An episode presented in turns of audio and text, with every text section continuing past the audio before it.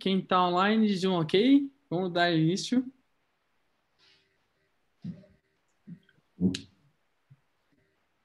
Show de bola.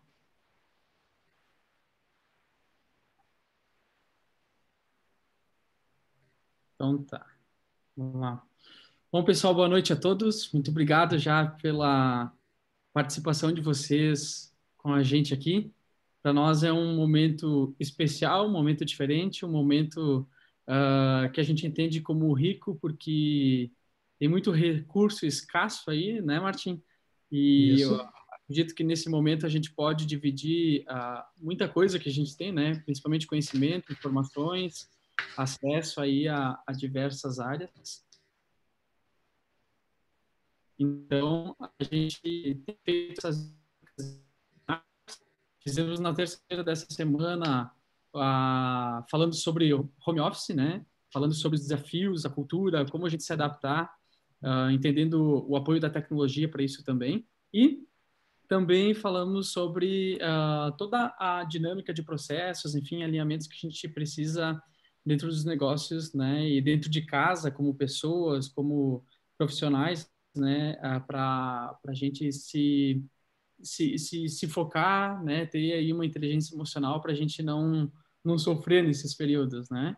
Então, hoje a gente vai falar, continuando a série aqui, Meu Negócio Está em Casa, a gente vai falar sobre transformação dos negócios, né? Desde 2017, 2018, 2019, nas nossas palestras, a gente vem falando sobre transformação digital, sobre uma ressignificação digital, essa é uma palavra do Martin, ele me ensinou aí há duas semanas, né? A ressignificação digital. E a gente vem falando sobre adaptar-se ou morrer, né? Mas mais num sentido competitivo, né? Mais no sentido de as empresas estarem à frente, liderando seus mercados, liderando as suas jornadas, né? De transformação digital. E hoje a gente vem falar disso, né? A gente vem nesse contexto onde a gente está sendo impactado por algumas economias, por uma crise, né, a, a pandemia que está em, em, em, vigência hoje, e a gente precisa entender como que a gente pode nos repaginar. Uh, todos os negócios vão precisar disso, né? E, e aí nesse sentido a gente trouxe hoje o Martin, né, um grande amigo nosso, consultor de negócios, consultor de uh, gestão organizacional, atua muito, né, na gestão de pessoas, principalmente em gestão de crise, né, Martin? Né? Isso mesmo. Também é mentor de empresas, mentor de startups, é professor convidado de, da Universidade de. Deixa eu pegar o nome certinho aqui. Zen, Zengai, né, da, da China. Né? Também professor aqui da FGV desde 2004. Né? Então, a gente tem muito conhecimento a compartilhar, experiências, e a gente vai trocar esse papo hoje, né, Martin, para a gente poder colaborar nesse sentido, uh, entendendo aí a tua experiência em sete países, né, ter feito negócio já em sete países. Então, tem uhum. várias coisas que tu consegue trazer para nós e, e, nos mostrar em que página a gente pode nos atualizar, né? Que bom, bem. claro que sim. Legal. Bom, Martin, eu entendo que a gente está num momento uh, aonde a pandemia, esse momento que a gente está vivendo hoje, né, provocou em nós, provoca no mercado como um todo aí um, um certo uh, salto, assim, né? Dá até para usar uma palavra quântica, né? De tanta velocidade, enfim, a uma mudança. Né? O mercado não estava esperando e todo mundo, né? Da empresa mais rica, mais pobre, da mais preparada, mais despreparada, aos governos, né? Enfim, a todas as estratégias acho que poucas estratégias previam né, um, um plano aí de continuidade de negócios uh, tendo uma pandemia como uh, um fator, né, como uma variável, certo? Perfeito. E, e, nesse sentido, a gente, se a gente for falar aí de, de passado, um pouquinho, passado uma semana para trás, né? Uh, a gente entende que se os negócios estivessem já mais digitais, mais preparados, mais colaborativos, né, a gente tem, talvez uh, estar sofrendo um pouco menos nos negócios, né? E mas chegou o momento, né? Ou seja, acelerou a, o pensamento do que a gente deve fazer hoje, né? Todos os negócios estão pedindo muito o que, que a gente deve fazer hoje, né? Então, Martin, para mim é a primeira vez assim que, como em vida, né, que eu passo por uma situação né, de crise, tanto pessoal, tanto nos negócios. Né? A gente já passou por crises financeiras, por crises de gestão de pessoas, por crise de falta de algum recurso. Né? Mas crise uh, econômica e uma pandemia juntas, né? para mim é a primeira vez. Né? Possivelmente na tua experiência aí de, de anos já, tu pode colaborar com nós, né? contextualizando as crises que tu já passou e, e o contexto, as relações entre elas, né? Ou quais são os detalhes que existem dentro das crises, né?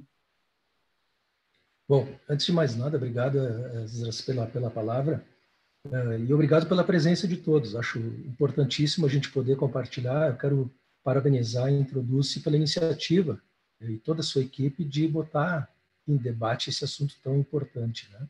Uhum. Mas ele se torna mais importante a partir da crise. As crises, elas são, na economia, previsíveis. No Brasil, nós temos uma crise de tempos em tempos. Existem curvas para nos mostrar isso, com forma de ondas e tal. Mas essa de, de uma pandemia nós não tínhamos previsto. Né? É, ninguém poderia prever. Então, eu já passei por quatro crises, essa é a quinta, isso não é, é nenhum prazer eu tenho em dizer isso, mas eu tenho alguns, alguns ensinamentos para passar sobre isso, né? Uh, a despeito das crises brasileiras que a gente passou e nós agora estávamos tentando sair de uma crise, né, que começou em 2013, lá em novembro de 2013 e se estendeu até agora, hein? ou seja, a gente estava quase tornando permanente o nosso processo de crise. Né? Uhum. Mas antes dela nós tivemos uma em 2008 que foi drástica para a indústria, principalmente. Mas eu, eu andei quando começou uh, a pandemia, eu comecei a estudar um pouquinho sobre o passado, como é que as empresas se recuperavam de, das crises, né? Uhum. ou de crises muito graves, né? E eu como empresário e, e, consultor de empresas, eu tenho obrigação ética de saber disso. Então eu fui buscar estudos, eu só vou trazer dois exemplos aqui para a gente debater que eu acho que é, são importantes. Eh, a mais antiga crise efetiva e imensa que aconteceu foi na quebra da bolsa de, de 1929 em Nova York, né? É, uhum. E a, a, economia toda se recuperou a partir de um plano capitaneado pelo presidente Roosevelt na época, né? Isso foi em 1931, efetivamente, ela começou em 1931 a ser colocado esse plano em, em, marcha, uhum. é, é, fazendo grandes investimentos na economia dos trabalhadores. Né? Então, se financiou o crescimento da economia americana a partir do crescimento de consumo dos trabalhadores e todas as empresas começaram a se recuperar. Entretanto, em 1933 começou a ascensão do nazismo na Europa e a economia americana teve que injetar dinheiro na Alemanha Ocidental para prever um crescimento uh, ou combater um crescimento da economia nazista, vamos chamar assim. Né? Uhum. Então, uhum. o que, que aconteceu? Se descapitalizou novamente a economia americana, que ao todo levou 10 anos para se recuperar, então foi uma crise longa. A gente chamou de Grande Depressão esse período, né? Mas no final da guerra, com a vitória sobre os alemães, os Estados Unidos saíram além de fortalecidos com grandes problemas industriais. Existiam dois países com vantagens industriais e, por incrível que pareça, eram os dois perdedores. A Alemanha tinha a sua indústria quase intocada e o Japão também. Olha só que louco isso, né? Então as uhum. crises elas vêm a partir daí.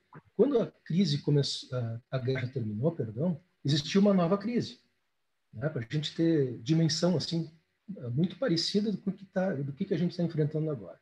Era a escassez de empregos, escassez de trabalho, todo mundo alguma parte com fome e assim por diante. O que, que fez os Estados Unidos?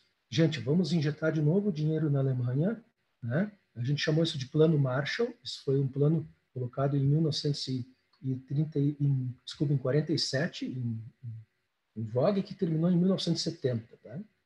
Uh, os Estados Unidos injetou dinheiro na Europa de novo para segurar a ascensão do socialismo, vindo da Rússia, que tinha se preparado melhor, também saiu forte e vencedora da guerra. Enfim, quando a gente fala de crises, né, a gente tem um aprendizado todo de relações novas, né, tanto certo. financeiras quanto estruturais.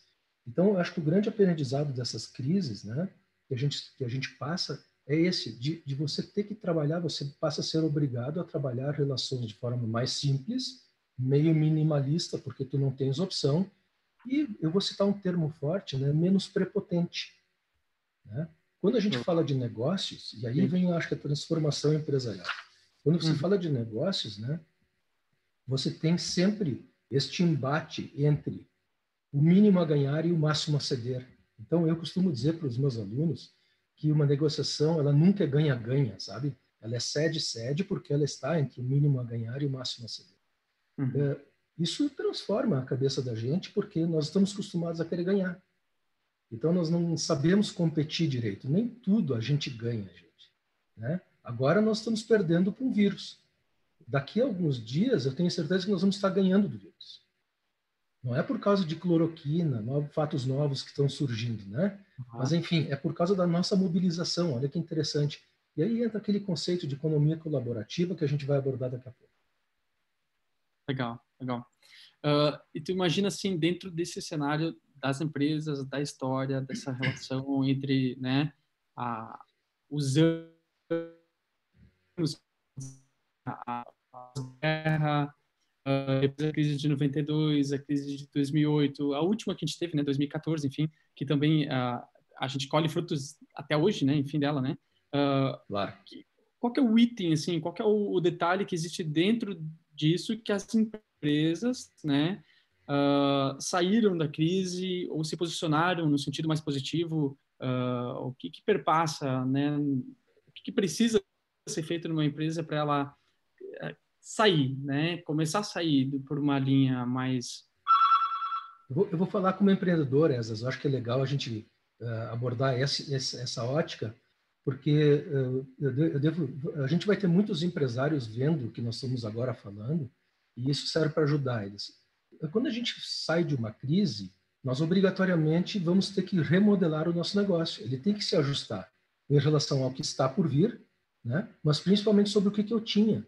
A gente tem uma quantidade de recursos nas empresas, que é o que nos, que nos sustenta, e esses recursos nem sempre são suficientes para transpor, para transpor uma, uma crise. Né? Vamos falar como exemplo a crise de 92. Né? Crise de 92, de um dia para a noite, a, ministra da Economia na época uh, congelou as contas bancárias de todas as pessoas do Brasil né? e das empresas também, uma quantidade de 50 reais, né, cruzeiros novos, 50 mil cruzeiros novos, a você sacar mensalmente. Cara, sinceramente, assim, ó, não dava para financiar um saco de arroz com isso. Né? Então, o que, que aconteceu? Todo mundo foi obrigado a colaborar e as empresas, a minha foi uma delas na época, ela, se, ela subsistiu porque se renovou. Ela teve que buscar outra carteira de clientes, uma redução de custos, você teve que racionalizar processos. Na época se falava do fax, olha que interessante, né? Foi a época que surgiu o fax. O fax era um dos instrumentos, na época, muito solicitados para que todas as empresas tivessem como um aporte de, te de tecnologia. Porque você não precisava mais viajar, você botava uma folha de, de, de papel sendo passada por um lado e saía de forma uh, térmica no outro. Né? Então, era coqueluche, né? todo mundo queria e tal. Mas, enfim, o que, que eu estou querendo dizer é que as empresas elas vão ter que se adaptar. Só que aí nós dependemos do que, agora eu vou te responder, a gente depende do modelo decisório flexível. Os modelos decisórios de empreendedores normalmente são baseados em intuição e uh, centralização. Foi assim que uma empresa nasceu, ela nasce a partir de um sonho. A gente poderia ficar falando aqui muito tempo sobre isso, mas não é o caso a gente acaba dando poder para o proprietário, para o empreendedor ou grande gestor, usar a prática dele como se fosse a grande verdade. Uhum. Mas, enfim, hoje nós temos outros processos. Hoje a gente é, nós somos assediados por outras tecnologias, outros processos, outras pessoas. Uh, e aí vem aquela coisa que eu sempre digo assim, gente, por que, que nós não vamos usar os mais jovens como nossos grandes consultores de tecnologia? Por quê? Porque eu não sou digital. Eu vou ter que ser digital. É isso que a gente está agora abordando aqui. Nós vamos ter que ser digitais, quer nós gostemos ou não. Uhum. Isso, isso não é só um mote de propaganda, né? Ou, de, ou um título de programa, conteúdo programático. Isso aqui é uma verdade que a gente não sabe ainda como enfrentar. Depois a gente vai abordar as ferramentas, né? Vocês mesmos trabalham essas ferramentas. Eu acho que é aí que, que vai precisar do modelo decisório flexível. Por quê? A partir dele, você formaliza um pouquinho de estratégia na tua empresa e estabelece os processos. Tranquilo? partir dos processos rodando, você estabelece os teus controles. Entram sistemas, entra um monte de coisas que muitas vezes o próprio proprietário não conhece. E a partir do conhecimento gerado destes controles, você vai administrar este conhecimento que normalmente você não escuta e a partir deste uhum. conhecimento você vai tomar decisões de mudança. Olha que interessante. Então a mudança que você pratica é um comportamento político. Ah, eu vou continuar fazendo eh, mudanças na minha empresa até ontem, até a pandemia era assim. Eu vou continuar fazendo mudanças na minha empresa, eu puxo elas para que eu seja o grande, tenha o poder de fazer mudanças. Mas, gente, a mudança deveria vir ah. das pessoas da empresa. Elas que deveriam ter o conforto de sugerir as mudanças. Então, eu faria de forma retroativa mudanças muito assertivas e o meu modelo decisório ia ser muito mais flexível. Conseguiu entender? Então, eu penso, isso já traz uma diferença muito grande para os modelos de negócio. Agora não, agora a gente vai ser obrigado, com pouco tempo, a fazer isso assim, vamos falar a verdade, meio na marra. Sim, a, a situação toda forçou, né? Chegou. A, água chegou. Né? Perfeito. é todos os. É. é. Legal. Falou aqui, então, de alguma forma geral, uh, como as empresas saíram, né? enfim, foi tendo recursos também financeiros, às vezes do governo, e às vezes esse recurso também é caro, mas enfim, recursos, clientes novos, né, processos novos. O cliente novo é porque o mercado mudou, né? Perfeito. Né? Uh, também o, uma mudança no modelo decisório, né, porque uh, de alguma forma uh, a gente é impactado nesse sentido também, e aí o modelo decisório, se ele era muito vertical, né, a, as coisas mudam por causa da, dessa globalização toda de informação, né? E também aqui eu anotei uma situação que seria uma questão de aquisição de conhecimento. Boa. Né? Tá bem. Professor, eu tô eu tô aprendendo junto aqui, né? Enfim, é um dia importante para mim também, porque a gente está está no meio disso, né? A gente precisa uh, buscar informações para a gente poder uh, auxiliar, né? De uma forma geral todos os clientes a gente tem muito disso e trabalha muito isso alinhar, aliado né, a tecnologias, né, ao, ao pensamento mais tecnológico, mas o, o, princípio, o fundamento, né, a essência de cada situação, ela, ela precisa ser estudada, precisa ser fundamentada, né? Com certeza. Eu não queria te contestar, Esdras, me perdoa, eu não queria te contestar, mas hum. é, sim, essa é a linha. E, na verdade, eu vou, eu vou te confessar uma coisa para todos que estão assistindo. Eu aprendo mais com vocês do que vocês comigo, tá? Não te Tá bem? Mas olha, olha que interessante. Você fez a pergunta como é que as empresas saem da crise, né? Uh, vamos parar de se preocupar com dinheiro. Essa crise não é financeira. Uh, cada vez mais existe riqueza no mundo. O mundo, uma empresa, gente, existe. Eu sou, falo como empresário, ela existe para gerar capital, gerar riqueza. Então, uhum. não é para acomodar pessoas. Calma aí. Ela existe para gerar riqueza. No mundo inteiro é assim, não é? Na China também, mais ainda do que aqui. Mas, enfim, uhum a gente não precisa falar de dinheiro agora. Por quê? Porque nós vamos ser financiados. Quem vai ter capacidade maior de ser financiado? E aí começa a gente ir para o outro lado. Né? Aquele que tem uma capacidade de relação de lideranças interna muito azeitada, então a empresa vai ter que buscar isso. Existem ah. ferramentas que eu tenho estudado muito legais para que isso a gente acerte isso, torne legal. Vamos parar de pagar os nossos funcionários por fora entendeu? E essas coisas são importantes de ser abordadas. Mas antes disso, vem uma outra coisa que eu chamei de modelagem, né? Se você tiver o teu, teu sistema decisório flexível, você vai ter condições de gerar um novo projeto a partir da crise. E esse projeto, eu estou chamando de projeto, é um produto, tá? Uhum. Então, um novo projeto de competitividade, mesmo que humilde, ele vai servir para você tomar dinheiro. Então você vai ter condições de se, se refinanciar. Aquele cara que está tomado, que está alavancado, a gente chama, uhum. este empresário vai ter grandes dificuldades agora. Por quê? Porque ele, além de ter que mudar o seu negócio, vai ter que continuar com o passivo. Faz sentido? Com certeza. Então, nesse... não vamos nos contaminar, contaminar por empresas entrando em demissões, tá? Algumas vão fazer. Não vamos nos assustar com isso. Sim. E nesse sentido, quando tu falou de, de que o dinheiro existe, né? Ele existe e está na mão de diversos investidores, investidores anjos, também de banco, né? Como tu falaste, de alguma forma o dinheiro existe, né? E eu vejo aqui uma, uma oportunidade, uma necessidade ao mesmo tempo uh, de as empresas, ao mesmo tempo que elas criam projetos, a, a aprender a apresentar projetos, né? Boa. E vem toda aquela história, né? Como tu sabes, de no apoio a startups, é, o pitch, né? Como apresentar pitch. isso e aí vem toda uma cadeia aqui de como uh, gerar, digamos, uh, um, uma solução para um problema real que exista né, nos negócios, ou numa sociedade, ou num mercado específico. Né? Então, o dinheiro existe, mas a, a capacidade de apresentar soluções e, e, buscar esse dinheiro talvez tenha que ser algo que as, as pessoas como um todo, né? Tanto da, digamos, a, uh, pessoas que trabalham em equipes ou lideranças que vão ir apresentar projetos para buscar dinheiro, né? É, eu vejo, eu vejo, eh, eu costumo abordar duas grandes dificuldades nas empresas brasileiras. Primeiro, uhum. que elas não sabem falar inglês. Isso não, não levem a mal o que eu estou dizendo, tá? E o segundo é que as, os, os próprios empresários e lideranças não sabem falar em público. Ah, mas Martin, isso é tão acadêmico. Eu acho que é importantíssimo isso, porque vamos lá, Esdras. Agora nós uhum. estamos diante de uma oportunidade de ressignificação dos nossos negócios. Se eu quiser crescer, eu vou ter que ir para outro mercado que eu não trabalhava. Eu uhum. vou ser obrigado a, a, abordar a América Latina, a Europa, países que nós estamos no globo, né? Tudo é globalizado hoje, inclusive a comunicação.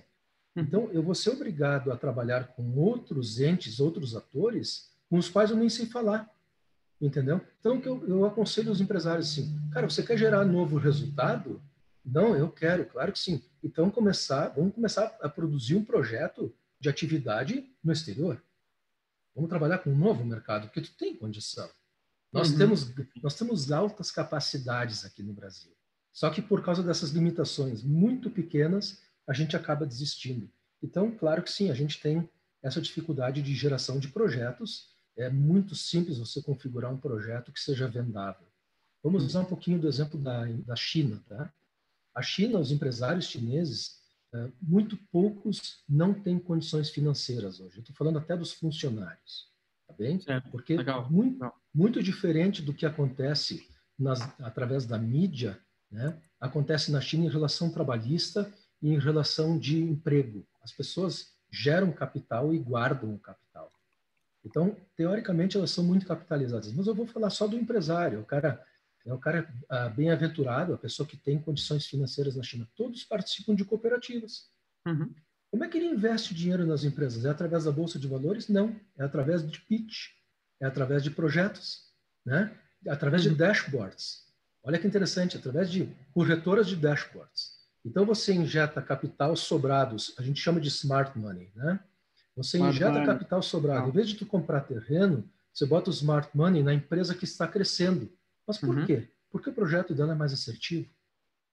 Faz sentido isso? Então você faz o teu capital gerar capital. Tu não fica te preocupando com a quantidade percentual de rendimento da, da aplicação X. Isso não existe. Entendeu? Então vamos focar no nosso trabalho. Talvez seja um aprendizado que nós devemos ter com eles.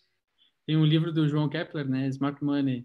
Saiu. Smart Money não, não, tão, não, não faz tanto tempo, né? Mas, enfim, ele também uh, aprofunda um pouco dessa temática, né? É interessante. Perfeito, isso aí. Legal. Isso aí.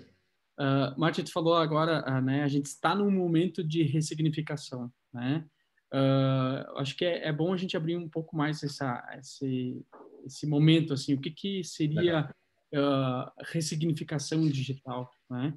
A, a gente vem muito, introduz fala muito sobre transformação digital, e ela tem tudo a ver, enfim, a, o sentido né, das situações são as mesmas, mas o que, que seria esse ressignificar digital, né? Vamos lá, que baita pergunta, eu adorei tua pergunta, Ezra, acho que é muito pertinente. Olha só, a ressignificação digital ela acontece através da transformação, mas uhum. ela antecede a transformação. A ressignificação é você mudar o modelo mental que a gente chama de mindset, né, do uhum. empresário que nunca investiu em tecnologia, que agora vai ser obrigado aos trancos e barrancos a fazer isso, entendeu? Bom, uhum. legal, ótimo, até lá tudo certo. Mas como nós estudamos durante os últimos anos sobre processos, se falou de tudo quanto é tipo de abordagem de software, de ajuste de processos, nós continuamos fazendo com que as pessoas as pessoas é quem fazem o plug and play dos processos. Você Exato. não tem como evitar isso. Ou numa indústria grande, ou numa prestadora de serviços pequena. Não importa o modelo de negócio. É as pessoas que conduzem ou que fazem a eficiência, que a gente falou há pouco, né, de uma empresa. No Brasil, gente, nós não conseguimos, numa indústria pequena e média, passar de 50% a 60% de eficiência. O resto é desperdiçado. Bom, e aí chegou o momento da tecnologia. Então, os processos são acompanhados hoje por tecnologia. Não é por uma questão de controle, é por uma questão de diminuição de eficiência ou de aumento de eficiência. Uhum. Diminuição de ineficiência e de aumento de eficiência. Então vamos lá. Como é que a gente fala de produtividade para nós mesmos? É hipócrita falar disso. Por quê? Como é que faz o alemão? Vamos tomar ele como exemplo. O alemão não se importa com a quantidade produzida, que é o que nós nos importamos aqui. Essa é a ressignificação. O alemão se importa com o uso de 100% do recurso, que é a, é a, variável de baixo, é o divisor, não é o dividendo. O dividendo é a quantidade produzida diante, em cima, né, dividido pelos recursos. Isso é produtividade. Grosso modo é isso. Então, o alemão olha a parte de baixo. Se eu usar 100% do recurso, eu estou diluindo o meu patrimônio líquido. O meu investimento está sendo pago. Legal? Então, na, na introdução, na hora que você acende a luz do escritório, certo? Está valendo. Você está pagando por isso. Sim. Agora, você sabe a relação de produção. Quanto isso vai gerar de produção? Vai gerar tanto. Não, ótimo, legal. Agora, se tu não usar 100% do recurso, você está botando dinheiro fora sem saber. A gente chama isso de custo oculto. Né? Enfim, a ressignificação vai ser do aporte tecnológico através dos processos. Tá bem? É lá que a tecnologia mais vai ajudar o pequeno o grande gerador de emprego brasileiro. As grandes indústrias e empresas, eles já têm condições de investir nisso, já fizeram. Por isso que são grandes, estão cada vez mais distantes. Mas aí que está, o governo vai ter que começar a olhar para os pequenos, que é quem gera grande massa trabalhadora a nível de 92% no Brasil. Isso aconteceu no mundo inteiro. Então, me parece que o processo de ressignificação que nós estamos falando é de transformação, por outro lado, através dos processos usando tecnologia. Grosso modo, é isso. Sim. É, cabe muito com o que a gente fala e faz hoje também, porque na prática, ah, por exemplo, hoje, né, todos os negócios se movem ao home office. Nós também Perfeito. nos movemos ah, ao 100%, né? Nossas Perfeito. operações, às vezes, tinham uma, duas, cinco pessoas em home, né? Agora a gente tem a operação 100% em home. E, digamos, nós provamos para nós mesmos que toda operação ela funciona né, a, a partir da internet. Né? Então, a Sim. gente não precisa ter hoje mais um local físico, né? E, claro, esse é um pingo só da transformação digital. A gente vai depois falar de modelo de negócios, né? Vai falar de alinhamento de, uh, como tu falaste antes, o quanto o meu, minha empresa, o meu projeto, a minha, o meu modelo de negócio impacta num globo, né? De uma forma isso. geral, né? Então, tem tudo isso. A gente vê a gente falou sobre as crises antes, né? Então a gente vê depois ali situação uh, que é mais ou menos onde a gente começou a viver mais forte, né? Desde 2008, na última crise financeira, né? Os negócios Sim. eles foram, por exemplo, para os Estados Unidos, faltou dinheiro, os bancos quebraram, deu aconteceu toda aquela situação uh, nos Estados Unidos e aí lá as pessoas começaram a dizer, pô, eu não tenho mais dinheiro, também no meu trabalho já ficou escasso as poupanças, né? O americano é um pouquinho mais preparado que a gente, mas mesmo assim eles tiveram essa dificuldade e, e lá eles começaram a fazer aquela situação de economia colaborativa, né? Perfeito. Alugar a sua casa, alugar o seu carro, também alugar um lugar de espaço de trabalho, aí veio os, o Uber, aí veio o Airbnb, aí veio o Coworkers, né? enfim, para, ou seja, uma economia compartilhada, né, uma economia onde dependia das pessoas, né, e aí se trocando esses recursos, né, e valores dentro disso. Claro que sim, o processo de uberização dos sistemas é exatamente o apoio tecnológico fazendo o processo ser colaborativo. Exato. Né? E a gente vê que à medida que todos foram avançando, né, o Airbnb, se não tiver tecnologia, parou, não existe. Perfeito, né? perfeito. Da mesma forma, todos os outros, né?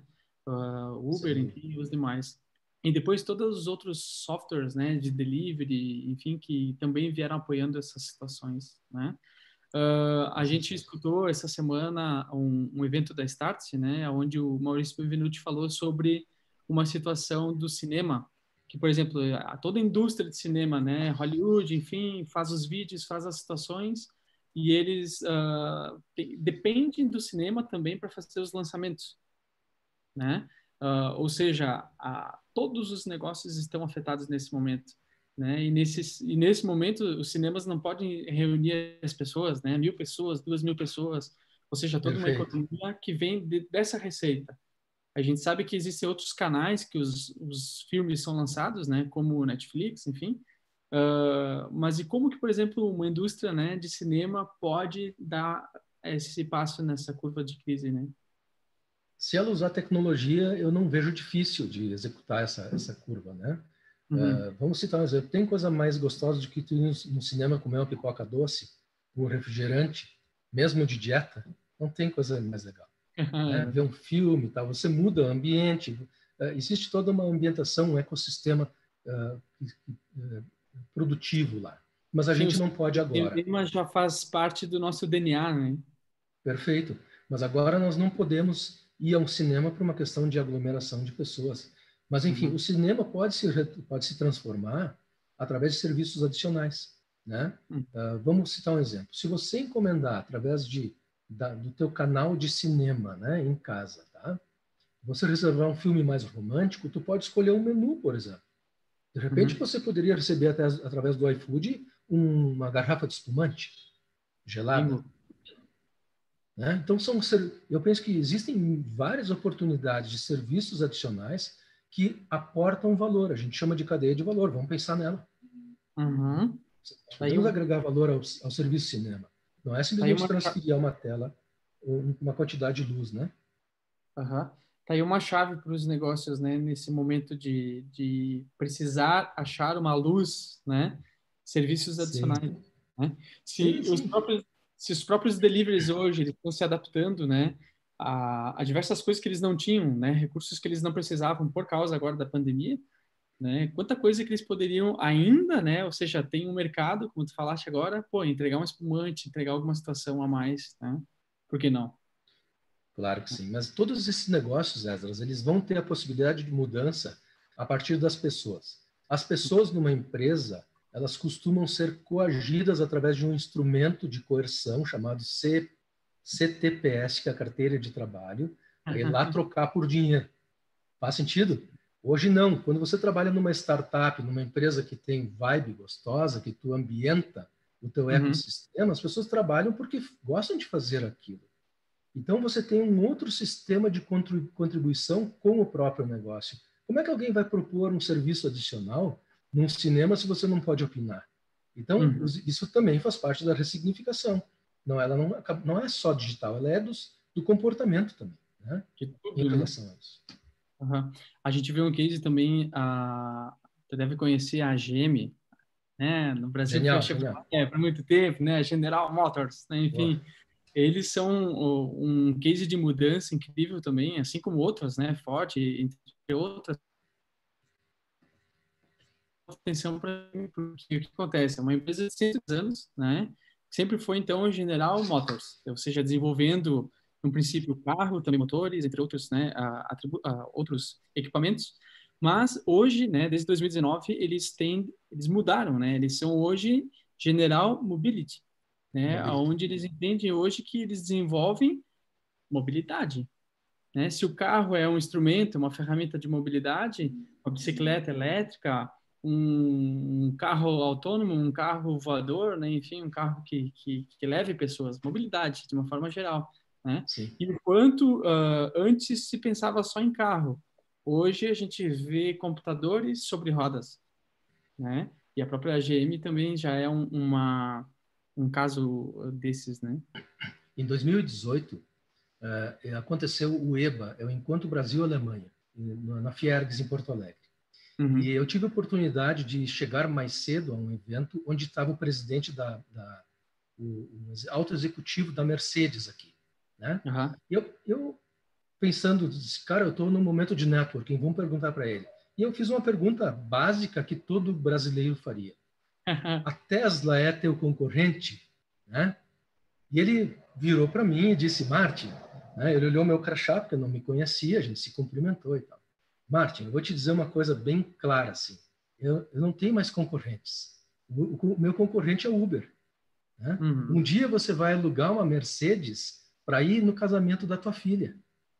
Porque você não vai querer comprar uma Mercedes, você vai simplesmente alugar ela. Quer dizer, ele já estava pensando no sistema de uberização.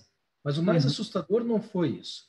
O mais assustador foi a resposta dele em relação à Tesla. Eu não produzo mais automóveis no mundo inteiro, eu produzo sistemas de mobilidade. E uhum. me entregou dois filmes no WhatsApp. Né? Gravou meu número, me entregou dois filmes no WhatsApp. Um deles, e me fez a pergunta: Você anda de bicicleta? Se eu ando, às vezes eu pedalo por aí. Não, agora você vai andar de carro a pedal. Por quê? Porque a McLaren desenvolveu um sistema de DRS na Fórmula 1 em que você, uhum. cada vez que freia nessa bicicleta, que é uma cabine, é um automóvel de uma pessoa, com farol, sinaleira, pisca-pisca, tudo, você Sim. pedala, no momento Parece que tu cansar... Um cada vez que tu freia, acumula energia. Tu aperta o botão para subir lombas e anda elétrico. Uhum. Eu fiquei assustado com aquilo. E o segundo filme que ele me passou foi de um caminhão autônomo nas estradas da Alemanha. Eu não preciso mais de motoristas. Sim. Entendeu? Tá bem. Tem gente que vai dizer assim, né? O corporativismo vai dizer, ah, mas nós vamos perder os empregos. Isso é uma coisa dinâmica no mundo inteiro. Se o chinês perdesse emprego por causa da pandemia, que houve uhum. essa ameaça, né? E eles passaram, é bom que se diga, por em 17 dias eles ficaram, pra, levaram para passar, é, começar a se recuperar da pandemia e voltarem às fábricas, né? Eu tenho contato com eles. Então a gente tem esse prazo aí para cumprir, né? Se eles se assustassem com o emprego, eu daria razão, porque lá tem muita gente para tudo. Né? Aqui no Brasil, não. Nós temos uma crise de talentos. Então, que propriedade temos nós né, para argumentar sobre a manutenção de empregos? Eu penso que a gente não tem. O que nós precisamos é nos qualificar. Em tecnologia, antes de mais nada, em tecnologia em primeiro lugar, em gestão de pessoas em segundo lugar, e depois em processos, porque o processo vai vir antes de tudo. Então, o que é mais tarde fica mais recente para a gente recuperar. Né? Tá certo. Tu, tu falou a palavra agora o, o corporativismo, né? Enfim, ou seja, de empresas. Mas tu me fez lembrar da palavra cooperativismo também. A gente sabe, né, que da mesma Legal. forma a gente tem o sistema colaborativo, né, a economia da colaboração, mas existe a economia cooperativa também, né? Como que né, também é uma saída para diversos negócios, e eu sei que esse assunto é muito grande, tu domina também. Uh, como que pode ser uma saída para os negócios hoje? O que, que existe aí dentro de tão importante assim dentro do, do cooperativismo? Bom, eu, eu ainda quero estudar muito mais sobre cooperativismo do que eu já estudei, tá? Mas, enfim, uhum. uh, o colaborativo, ele está embutido, está contido dentro do cooperativo. Mas o cooperativo não está dentro do colaborativo. Você pode colaborar sem ser uma cooperativa, mas uma cooperativa não pode ser uma cooperativa sem colaborar. Faz sentido? Bom, então, olha só. Então, o colaborativo veio da vibe do Airbnb, do, do Uber, de nós termos tecnologia nos ajudando a sermos mais corretos com a natureza, tendo processos mais seguros. Isso tudo foi tem o, o viés de colaboração. Inclusive, o nosso comportamento empresarial uhum. e com os colegas mudou a respeito disso. Né? Então, eu penso que a gente ganhou bastante nisso. Mas o cooperativo é muito maior. Uh, há pouco eu falei da China, de que os empresários investem capital, o smart money, através de cooperativas. Né? Então, as corretoras uhum. lá são cooperativas de investidores, nada mais do que os fundos de venture capital, de private equity. E são imensas cooperativas de milhares de pessoas que não, não trabalham na bolsa de valores só. Eles trabalham diretamente investindo em empresas nas quais eles acreditam e até com causas atrás. Então existem hoje, por exemplo, as cooperativas bancárias, né? Que a gente tem aqui no Rio Grande do Sul uma uma uma pioneira nisso, né? Uh, isso é genial, isso é o modelo do futuro. As nossas empresas, Esdras, elas vão participar de cooperativas e vão falar mais mais profundamente um pouco a cooperativa é um modelito bem adequado para sair da crise. Não vamos esquecer disso. Onde um apoia o outro e a gente soma expertise. Faz sentido? Então você tem uma intercomplementaridade, uma palavra grande, uma intercomplementariedade de expertises uhum. que, se aportadas por tecnologia, se controlam de forma produtiva na cadeia de valor para gerar capital. O que, que vai fazer o investidor? Reaplica. Entendeu? Quer dizer, você está salvando dinheiro em processos mais adequados e está ganhando dinheiro com a contribuição de todo mundo. Eu não vejo um modelo ah. mais produtivo que esse. A gente podia desenhar esse framework, né? Eu acho que seria legal tornar gráfico isso, mas isso é, é pretexto para um outro encontro nosso, a gente podia mostrar isso num quadro, né? Mas olha só, o cooperativo, eu acredito como modelo do futuro, gente. Né? Desculpe eu ser assim pragmático, né? Uh, eu acredito que seja o modelo do futuro por conta disso. Você é muito mais forte em grupo do que sozinho. E eu costumo dizer para todos uhum. os empresários que eu aconselho como consultor: se nós formarmos um comitê também de crise, a gente vai errar muito menos. Pode ter Sim. certeza disso. Sim, porque existem diversos empresários que são do mesmo mercado, né? Enfim, tu pode trabalhar cooperativando algumas situações, né? Enfim. Agora, é isso, agora nós voltamos lá no início do meu, do meu pitch aqui, né? Uhum. Se você tiver um grau de prepotência, né, e de arrogância pessoal, vamos, e não quer descer do pódio, você não uhum. vai cooperativar com ninguém. Você vai achar, entre aspas, que pode navegar sozinho nesse, nesse mar. Né? Uhum. Tudo bem, tá certo. Agora você não combinou com os tubarões. Grosso modo é isso. Né? agora me, me deu uma, uma dúvida, assim, qual é a relação com o capitalismo disso? Só para... Depois a gente pula, né? Essa é... A relação é genial, porque é enorme, a tua pergunta é fantástica, né? A relação com, com o capitalismo é direta, porque uma cooperativa também tem que subsistir e reinvestir nela para crescer e ser forte a ponto de remunerar o trabalho dos seus agentes, dos seus cooperativados. Então, uhum. existe um processo de, de, corporativismo atrás do cooperativismo. Legal? Uhum. Só que é muito mais regrado. Ele não é por interesse individual, é interesse de grupo. Essa é a diferença. Então, o capitalismo ele é muito mais produtivo numa cooperativa. Existe um autopoliciamento, não sei se dá para entender, né? nos uhum. processos. É um modelo muito legal. Que nem tu comentou, já, já me deixou agora o convite aberto aqui, né? enfim, para a gente fazer um, uma sessão só disso, né? De falar claro, sobre o cooperativismo, enfim, entender também que tipo de tecnologia se apoia essa essa tomada de decisão, né? Esse modelo de negócio e porque é bem abrangente também, né? É abrangente. Acho sim, esse, esse tema é maravilhoso, Esas, e cada, cada artigo que eu leio, uh, eu aprendo muito, sabe? Então, eu penso que a gente pode, a gente pode uh, trabalhar isso tranquilamente. Legal. Já está vindo alguns comentários aqui, tá? Tá bem. Uh, Martin, do seguinte, ó. Uh, penso que há um elo perdido nessa crise. Um aparato tecnológico não nos falta, né? Mas só isso não resolve a equação. Teremos que rever o conceito de valor. Um novo pensar crítico coletivo de emergir, deve emergir. Né? Perfeito. Também é, na verdade, grande, a gente. Também Desculpa de um grande professor aqui, também de um grande professor aqui, o João Alberto Sarati. Muito bem, muito bem. Parabéns à, colocação dele. Né? E nós, uma, uma certeza eu tenho, Esdras, nós não vamos sair dessa crise igual como nós entramos. Uhum. Né? O nosso senso crítico ele vai estar apurado, até porque já, a gente já não acredita mais em qualquer mil que nós que nós olhamos, né, através das mídias sociais. Uhum. A gente tem hoje uma massa crítica muito mais apurada, mas nós temos poucos recursos, é o que tu citaste lá na frente, né? A gente tem pouco recurso, que eu chamo de coragem, ó, tô fazendo um sinal bem importante aqui. Uhum. Nós temos poucos recursos para investir, claro, para investir em focos novos. Vou dar o um exemplo do mercado externo. Quem se aventura aí no mercado externo? Bom, eu já fiz essa aventura. Eu tive que uhum. fazer. Me dei muito bem, vou falar a verdade. Né? Me dei muito bem. Por quê? Porque eu abri mercado que eu não tinha. Então, eu gerei um faturamento adicional. Ótimo, legal como CEO eu fiz isso, mas eu não, a equipe fez, né? Eu só fui o capitão, vamos fazer, o cara que pilha, né? Vamos botar em prática. Então, então eu penso que sim, a gente vai ter o aporte de comportamentos muito diferentes.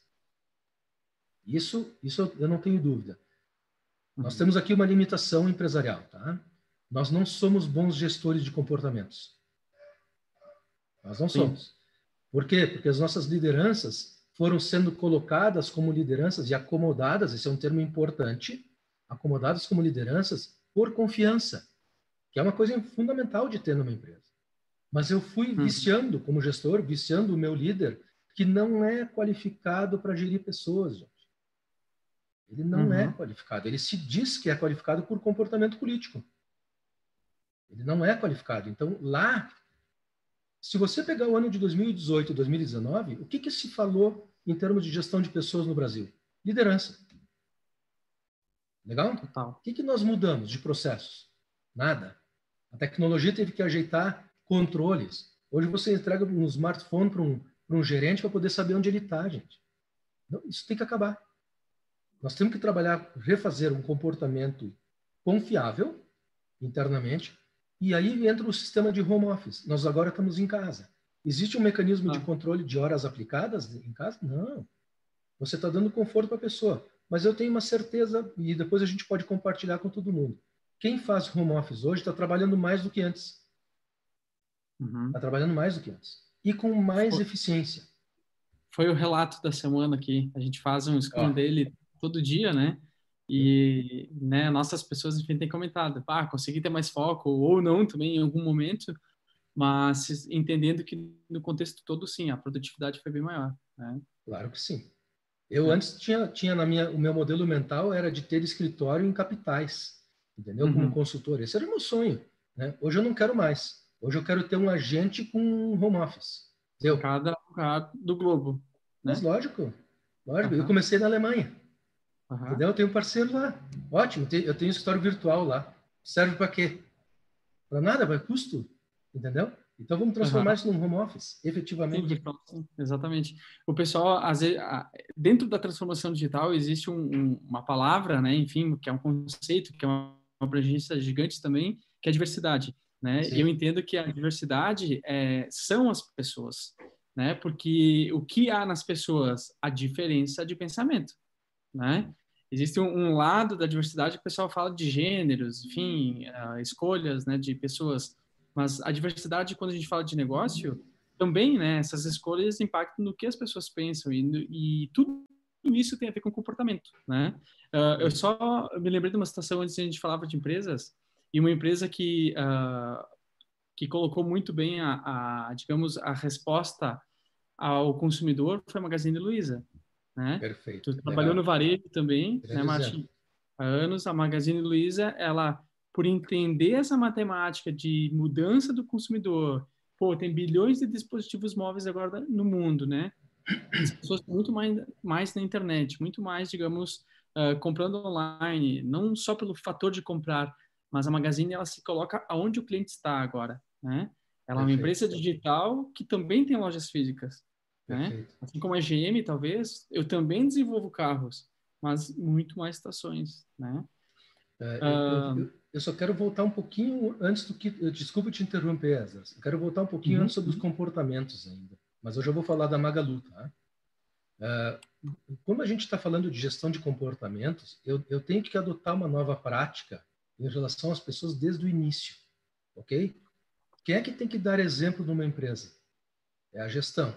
Como é que a gente contrata uma empresa aqui na Serra Gaúcha ou no Brasil? Com uma entrevista. Uma entrevista. Não é assim que se faz. A gente contrata pessoas por competência, isso é um chavão antigo, e demite por comportamento, que é o que nós estamos falando. Agora, se você contratar direito uhum. de forma assertiva, com critério, com cuidado, e demorar nisso, você pode demitir correndo. De forma técnica. Então você deixa a tua empresa oxigenada sempre tem gente contribuindo mais, certo? Dessa forma, Sim. do que antes. Bom, mas a gente tem que se render a esse processo, entendeu? São poucas empresas que fazem ainda. Eu, por exemplo, quando contrato na empresa que eu conduzo hoje, né? Eu contrato muito lentamente, eu faço pelo menos três ou quatro entrevistas. As pessoas acham, nossa, que perda de tempo, né? Que, que procrastinação e tal. Não, a gente está avaliando, as pessoas estamos conversando, dando a real para elas sobre como é que está a empresa, como é que acontecem os processos e etc, etc. Ou seja, as pessoas entram mais preparadas, né? Uhum. E a, aceleram mais rápido. Mas, olha uma só. boa pergunta. Uma, ó, uma boa pergunta aqui, tá? Historicamente, alguns países utilizaram momentos de caos para transformar sua economia e seu modelo de desenvolvimento. Né? Uh, a gente, né, o senhor vê o cenário para isso acontecer a partir da nossa sociedade. Né? Outros países fizeram, mas a partir da nossa sociedade. E como lidar com o gargalo da mão de obra qualificada? Boa. O gargalo da mão de obra qualificada vem mais dos empresários preconceituosos em termos de diversidade e todas as outras características que a gente pode citar aqui do que o resto, tá? Mas uhum. o, o, da mão, a mão de obra qualificada, ela existe, só que ela é mais madura. Aqui existe um uhum. embate financeiro. Eu, como empresário, quero pagar pouco, então eu sou obrigado a contratar jovens. Por que, que eu não mudo isso? Por que, que eu não transformo isso? Por exemplo, uso os jovens como os grandes conselheiros tecnológicos da empresa. Então, modela ela dessa uhum. forma e usa os mais maduros em controles que você tem que ter mais próximos. Exemplo, uma controladoria. Quem hoje pode navegar no mar ou ser um empresário sem controladoria? Não existe isso. Você não tem como não ter controles, entendeu? Você tem que ter um dashboard em cima do qual tu discute. Então, a tecnologia aporta e o grande conhecimento importado de um, de um profissional mais maduro, mais qualificado, pode trazer isso. Só que a gente vê o inverso. Nós vemos uhum. empresas pagando pouco para jovens e cobrando muito. Eles não estão maduros para isso, sinceramente. Eles não estão maduros, a gente tem que assumir. Então, eu vejo aí um gargalo. E há pouco a gente falou da nossa, da nossa comunidade empresarial, né? Uh, eu vejo muita podridão nesse sistema. Desculpe usar esse termo forte, assim, me perdoem, né, numa quinta-feira de noite falar desse jeito. Eh, eu vejo que as relações elas não estão nunca claras, né? Elas não, não têm jogo aberto. Então, nós vamos ter que mudar isso. Se nós tivéssemos um empreendedor mais educado, em termos de conhecimento, não em termos de educação só, em termos de conhecimento, uhum. ele faria muito mais assertivo a sua empresa. Ele planejaria com outros critérios. Daqui a pouquinho eu vou falar da China, né? para você, espero que tu faça essa pergunta, eu vou te citar como é que eles são mais competitivos que nós. Isso tem a ver com essa resposta aí. Tá feita a pergunta. Já em... Fala da China para nós. E que a gente pode aprender com eles, né? Que cultura eles têm para que a gente pode adequar ou, ou, entender o porquê das coisas, né? Primeiro vamos citar que a China é maravilhosa em termos de aprendizagem, porque tudo que hum. tu vives na China, e eu tenho ido para lá desde 2008, é simples nós estamos falando de minimalismo. Eles não têm frescuras, gente. Eles não têm burocracia. Ok? Lá tem um parceiro de negócios que é o governo. Muito diferente daqui, que é o teu sócio desejado. Grosso uhum. modo é isso. Me perdoem falar desse jeito, mas é. Então, como é que a China trabalha e de por que, que ela acelera muito mais rápido? Eles não estão preocupados com a concepção da estratégia, uhum. a formulação estratégica. Isso é rápido. Se você senta numa sala com os seus gerentes, e formula. Né? Eles também não estão preocupados com a execução estratégica, porque a execução é nada mais do que uma decorrência mecânica, mecanicista, às vezes laboral, de produção de, de bens. Eles se preocupam com o terreno que está no meio, a gente chama de implementação estratégica. É ali que uhum. está o grande segredo do chinês. Vamos fazer um exemplo, que eu andei estudando isso para o meu mestrado na França. Quando a gente fala de formulação estratégica, nós temos 900 e alguns milhões de artigos no Google, publicados no mundo inteiro. Quando a gente fala de execução estratégica, nós temos 460 milhões de artigos publicados no Google, em termos de uh, mundo. Tranquilo? Quando a gente fala de implementação estratégica, nós temos 25 bons artigos em inglês publicados no mundo. Não preciso falar muito mais que, que o chinês faz? Ele concebe estratégia, executa, eh, prepara tudo e executa a estratégia mecanicamente. Por isso que se consegue construir um prédio em 61 dias na China. Não é por, por uh, apoio só tecnológico. Eles primeiro decidem o que querem, ok?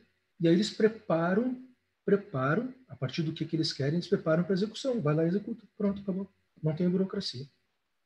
Então, esse é o processo chinês. Por isso é que simples. ele consegue acelerar mais rápido. É minimalista, é simples, é de camiseta. Não precisa gravar. Uhum. E isso uhum. torna é amigável isso, né? Por outro lado, Esdras, eles são perversos quando se fala de capital. Eles são um país que explora mesmo, entendeu? financeiramente. Eles não roubam ninguém, mas eles exploram o mercado. Se você tem X milhões de consumidores, aqui no Brasil, nós temos 114, na minha conta, milhões de consumidores ativos, tá? É interessante ah. dizer isso. Nós temos 115 ah. milhões de ativos, tá? Uhum. É, o chinês vai olhar esse número. Ele quer saber disso. Quanto o cara consome, que ticket médio tem, e faz a conta da viabilidade de um negócio em cima disso. E não do, em uhum. cima de 214 milhões. Tira 20% de velhos, de pessoas idosas que não acima de 70, eu estou usando, tá? Tira 20% acima de 70. Tira as crianças que não geram economia, abaixo de, de 14, ok? E tira todo mundo que é financiado pelo governo, que não tem condições. São as pessoas menos favorecidas. Quantos sobram no Brasil? Não dá mais do que 70 milhões de economicamente. Esse é o grande número. Nós temos que pensar nessas coisas. Então, eu penso assim, empresários, né? É um convite isso, tá? A gente tem condições de ajudar a transpor essa crise, não só falando de ressignificação tecnológica, de fazendo um outro modelo de empresa que usa tecnologia para os processos, que hum. nasce digital. Ela renasce, isso é um grande termo. Agora me deu um insight, né? Ela renasce digital. Uhum. Legal, a gente tinha que fazer um artigo, né? Nós dois escrevemos um artigo Renascimento Digital, né? Que eu acho que vai rolar. Daqui a pouco vai rolar. Né? É uma vertical para fazer. Uhum. Uma vertical para a gente trabalhar. Mas, enfim, a China tem essas coisas que são assustadoras por causa da quantidade de pessoas, né? Entendeu? Então, você tem dificuldade de linguagem, os caras não falam bem inglês, mas todo mundo, se você perguntar assim, aonde eu pego o trem, o cara te pega pela mão e leva. É, é. um outro comportamento. Ele é, não fica distante, assim, bah, esse cara quer me roubar o dinheiro. Não é assim que funciona lá. É uma educação em outro nível, né? Eles uhum. têm mais segurança. Uhum. A segurança não é, não é a segurança de, de, o policial, é a segurança pessoal. Segurança pessoal. Uhum. Eu acho que esse, esse é um grande driver. O confiar. Se eu estou falando contigo, basta. Eu confio. Tranquilo. E fazem negócio assim. Nós acordamos, não me trai. Né? O americano uhum. trabalha muito nisso. Legal, legal. Pô, Martin, é, a gente está quase batendo o horário é, aqui isso. também. Desculpa. É, é aula, é uma aula contigo sempre, né? Enfim. E Legal, obrigado acho que só mais, mais duas, duas perguntas assim, finais. Uh, de alguma forma, uh, não só por causa da pandemia, mas por causa de tudo que vai acontecer dentro disso, né? Enfim, uh, vai existir muita decisão, já está tendo, né? Do, do, governo, das empresas, querer voltar, enfim, várias coisas. Enfim, as pessoas vão mudar o seu comportamento, né? Bom. Então, ah, é normal. Não é mais normal, né? A gente vai viver um novo normal. Né? Como é, tu falaste agora, renascer, de alguma forma, todo o mercado agora vai renascer num novo normal. Perfeito. Né? E nesse sentido, a gente vai, como negócio, então, precisar percorrer um, mais rápido, talvez, tudo isso que tu trouxe da China, né? Uh, esse caminho simplista de fazer, de executar, de colocar a mão na massa mesmo, né? Com Enfim. certeza. Uhum. Esse novo normal vai ser baseado em três pilares, eu acho, Esdras, né? Eh, de uhum. trás para frente, né? Você financiar a tua operação com liquidez, a gente tem, nós temos parceiros uhum. importantes aqui também, eh, tá. preocupados com isso. A gente vai ter que trabalhar nosso processo tecnológico de relação com as pessoas. Vamos começar a acertar, gente. Vamos parar de fazer rolo. Desculpe usar esse termo, tá? Uhum. É, é bom que se diga isso. Tem mecanismos hoje de você ter a tua equipe, os teus líderes todos engajados em prêmio, em PPR. Quantas empresas se prepararam para isso no Brasil? uhum. meia dúzia de três ou quatro. Né? E antes você tem que ter a flexibilidade de modelo decisório para modelar uma coisa diferente, ajustada para isso, talvez na forma de cooperativa ou não, ou sozinho, mas você vai ter uma nova entrega de valor. Uhum.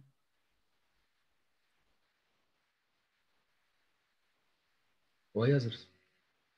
Tá me ouvindo? Oi, eu acho que deu uma estabilidade aqui para mim. Voltou. Oi? Tá bem. Muito bem. Eu não sei se eu respondi a tua pergunta. Não, responder, né? De alguma forma geral, a, a gente uh, é, o, é o sair da caixa, literalmente. Agora é o momento, né?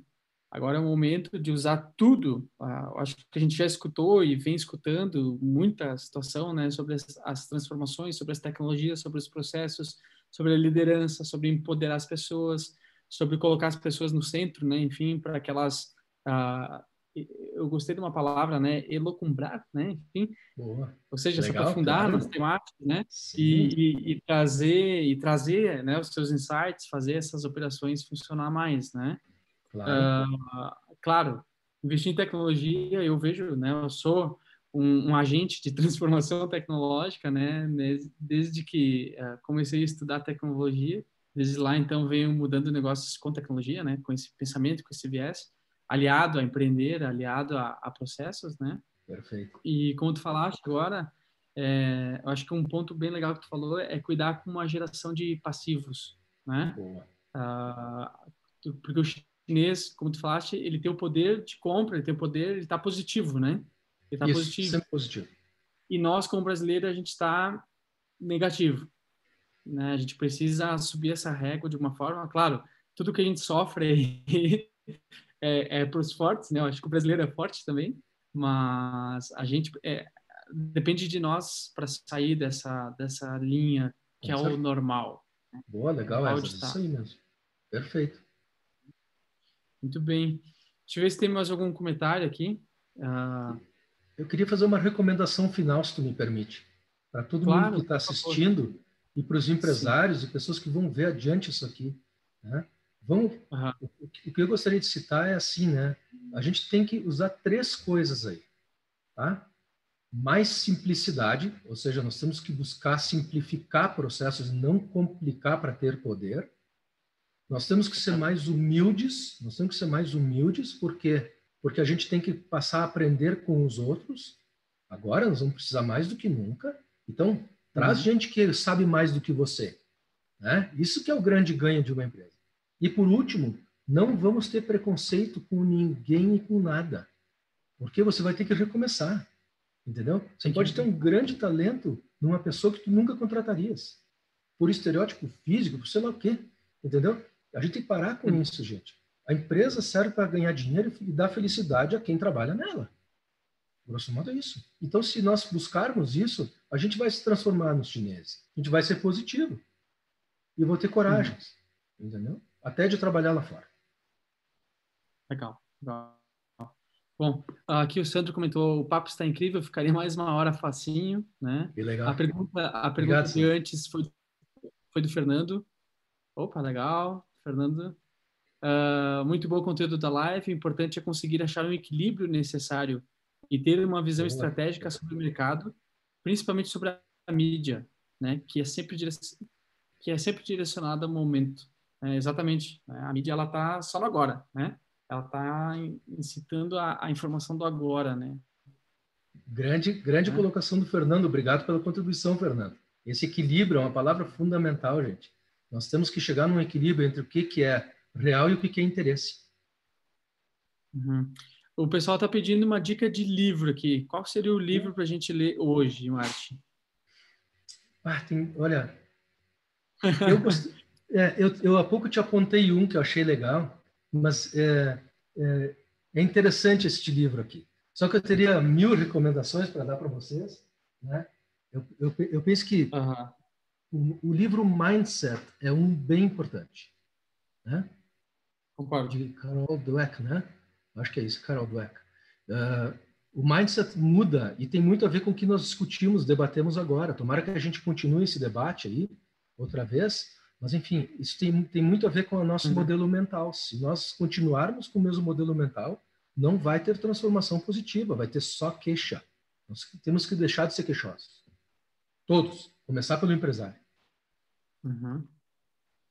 Eu coloquei o link do livro Mindset para todos Legal. poderem observar qual é ou lembrar. Se não me engano, é um livro que o pessoal já está na prateleira aí, ou na lista para ler. Ah, legal. Mesmo. Smart Money também recomendo, é muito bom. Também. É muito bom. Ué, teria uma lista Porque de literatura, literatura. Vai lá, desculpa te interromper. Imagina porque ele traz essas visões uh, de como usar o dinheiro, mas a, aliado a tudo que a gente falou aqui, processos, Isso. pessoas, transformação, toda uma modelagem nova, enfim. Isso mesmo. E se a gente for pesquisar um pouquinho, Esas, tem tantos artigos legais uh, que falam uh, em inglês, nesse caso, né? Mas no, na literatura brasileira também tem. Nós temos pesquisadores maravilhosos aqui, né? que Legal. podem contribuir com esse tema de forma muito ampla. Muito bom. Eu tenho artigos, então, posso compartilhar. Tá? tá. Eu acho legal. A gente pode colocar depois na, na sequência dessa live aqui uh, o material complementar né, para o pessoal. Pode. Aí a gente caminha, então, nome de livros, um canal, um site, enfim, que a gente possa achar esses artigos, né? Claro. E, e ajudar, né, a todos aqui com essas temáticas. Que eu, não, eu não me preparei para isso, mas a gente pode fazer juntos até, sem problema. Tá, legal, vamos fazer. Então tá. Bom, pessoal, a gente agradece muito a participação de vocês com a gente aqui uh, as perguntas, as, as interações. Uh, Martin, mais uma vez, muito obrigado por você estar com a gente, né? Imagina, a participação eu agradeço. E que a gente possa, como tu falaste, né, a gente retomar aqui, porque tem muita temática para a gente continuar trabalhando e claro se ajudando. Né? E se ajudando. Essa, esse, é, esse é essa interação é muito produtiva. Eu quero parabenizar vocês de novo pela abordagem desses temas que eu tenho acompanhado e tenho entrado, eu tenho estado no ecossistema da tecnologia também, mais presente por causa de vocês que puxam esses assuntos, do que por uhum. minha iniciativa. Muito legal. Parabéns. Legal, Mate. Obrigado pelo feedback também. Muito obrigado. Imagina. Então tá, pessoal. Boa noite a todos. Boa noite. Boa noite a todos. Muito obrigado. Até mais. Tudo bem.